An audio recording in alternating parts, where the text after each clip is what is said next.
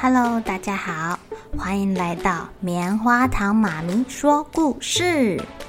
我是棉花糖，很高兴在这里跟大家分享一些好听好玩的故事。偷偷预告一下，每个礼拜五啊，棉花糖妈咪会跟大家讲一系列的原创故事。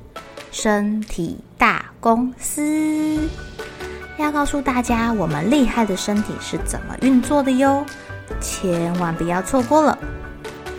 也欢迎小朋友在听完故事后，把你想到的画面给画下来。棉花糖妈咪会把它放在粉丝专页上面，让更多小朋友可以分享你的创意哦。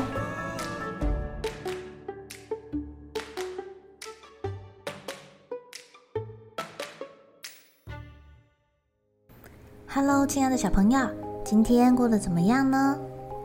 今天是八八节。你们有没有准备什么惊喜给爸爸呀？嗯，可以写写卡片送给他，或者是去厨房弄点好吃的东西给爸爸。今天棉花糖妈妈要讲的故事叫做《肚子好饿好饿哦》。有一只大野狼，它的肚子好饿好饿，它现在看什么都很像食物哦。他看到桌上长长的水壶，觉得那是一根好吃的鸡腿。他抬头看看天上的云，哦，那个好像是一只小小熊的形状，好想要咬一口哦。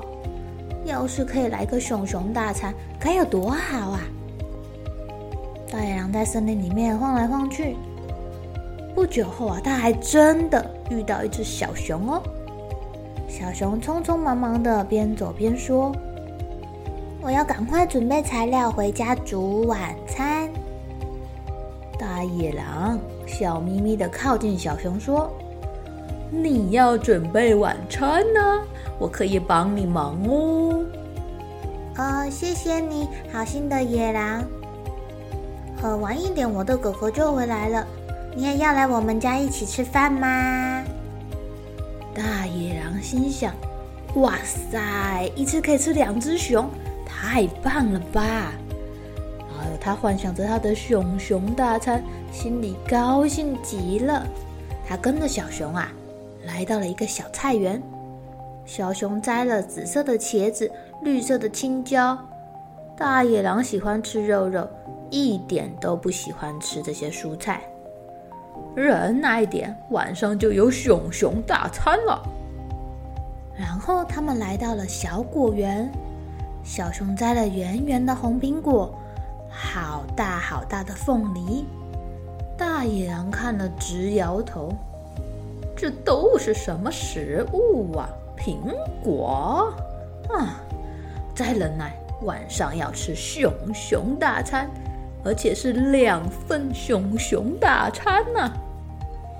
他们接着来到了小溪，熊熊很厉害哦，抓了很多小鱼。啊，这么小的鱼，怎么比得上眼前这头小熊呢？不过大野狼还是继续忍耐，还帮小熊提菜篮呢。回到家之后啊。小熊开始进厨房忙了，又是快炒，又是水煮，又是油煎。小熊好厉害哟！他在准备营养晚餐。大野狼一边帮忙，一边想着他的熊熊大餐。哎呦，是要用炒熊肉好，还是水煮熊掌，还是油煎的好呢？过不久啊，晚餐准备好啦，所有的食物都摆到桌上。小熊听到开门声，好高兴呢！哥哥回来了。走进来的是一只好大、好大、好大的大熊。这只大熊可能是一二三四只野狼这么大只吧？大野狼一开始。腿有点发软，这么大只的熊，可是他看到他身上的肉肉，哦，他的肚子更饿了。小熊对瞪大眼睛的哥哥说：“今天晚上啊，这些餐点还有这些食材都是好心的野狼帮我准备的哦。我们一起招待他吃晚餐吧。谢谢你，我们来一起用餐吧。熊熊的哥哥瞪着这只大野狼，大野狼觉得他的熊熊大餐好像飞走了，他好想哭哦。但是他肚子实在是太饿了，只好乖乖的坐在餐桌上面。餐桌上面啊，有小熊准备胖胖的饭团、彩色的蔬菜、香香的煎鱼。大野狼忍不住啦，开吃了，一口、两口、三口。一开始他还不想吃的说，不知不觉，不知不觉。好好吃啊！怎么可以有这么美味的食物？我觉得我的喉咙好像照入了一道阳光。哦，太阳的味道！我的肚子里好像有小草在给我搔搔痒啊，快乐的感觉啊！我觉得我的尾巴都变成彩色的，有紫色、绿色。还有红色。晚餐后，大野狼还吃了今天摘的苹果跟凤梨，他觉得好幸福哦。大野狼这时候再也不想吃什么熊熊大餐了，他开开心心的跟小熊、大熊感谢，跟他们道别。大野狼走之后，小熊边收拾空空的餐具，边对哥哥说。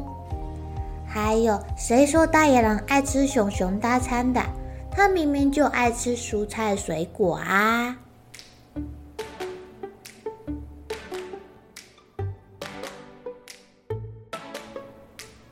亲爱的小朋友，你们觉得那个熊熊的哥哥知不知道大野狼本来是要做什么事情啊？熊熊哥哥长得很大只、很强壮，可以保护熊熊弟弟。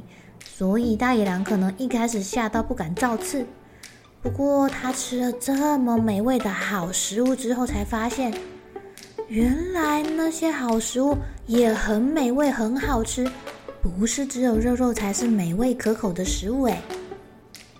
亲爱的小朋友，你们的爸爸就跟故事里面的大熊哥哥一样强壮，保护着你，还有你们家所有的人。要记得哦，睡觉前去抱抱爸爸，跟他说“我爱你”，谢谢爸爸。最后，棉花糖妈咪祝各位爸爸们父亲节快乐。好了，小朋友该睡觉了，一起来期待明天会发生的好事情吧。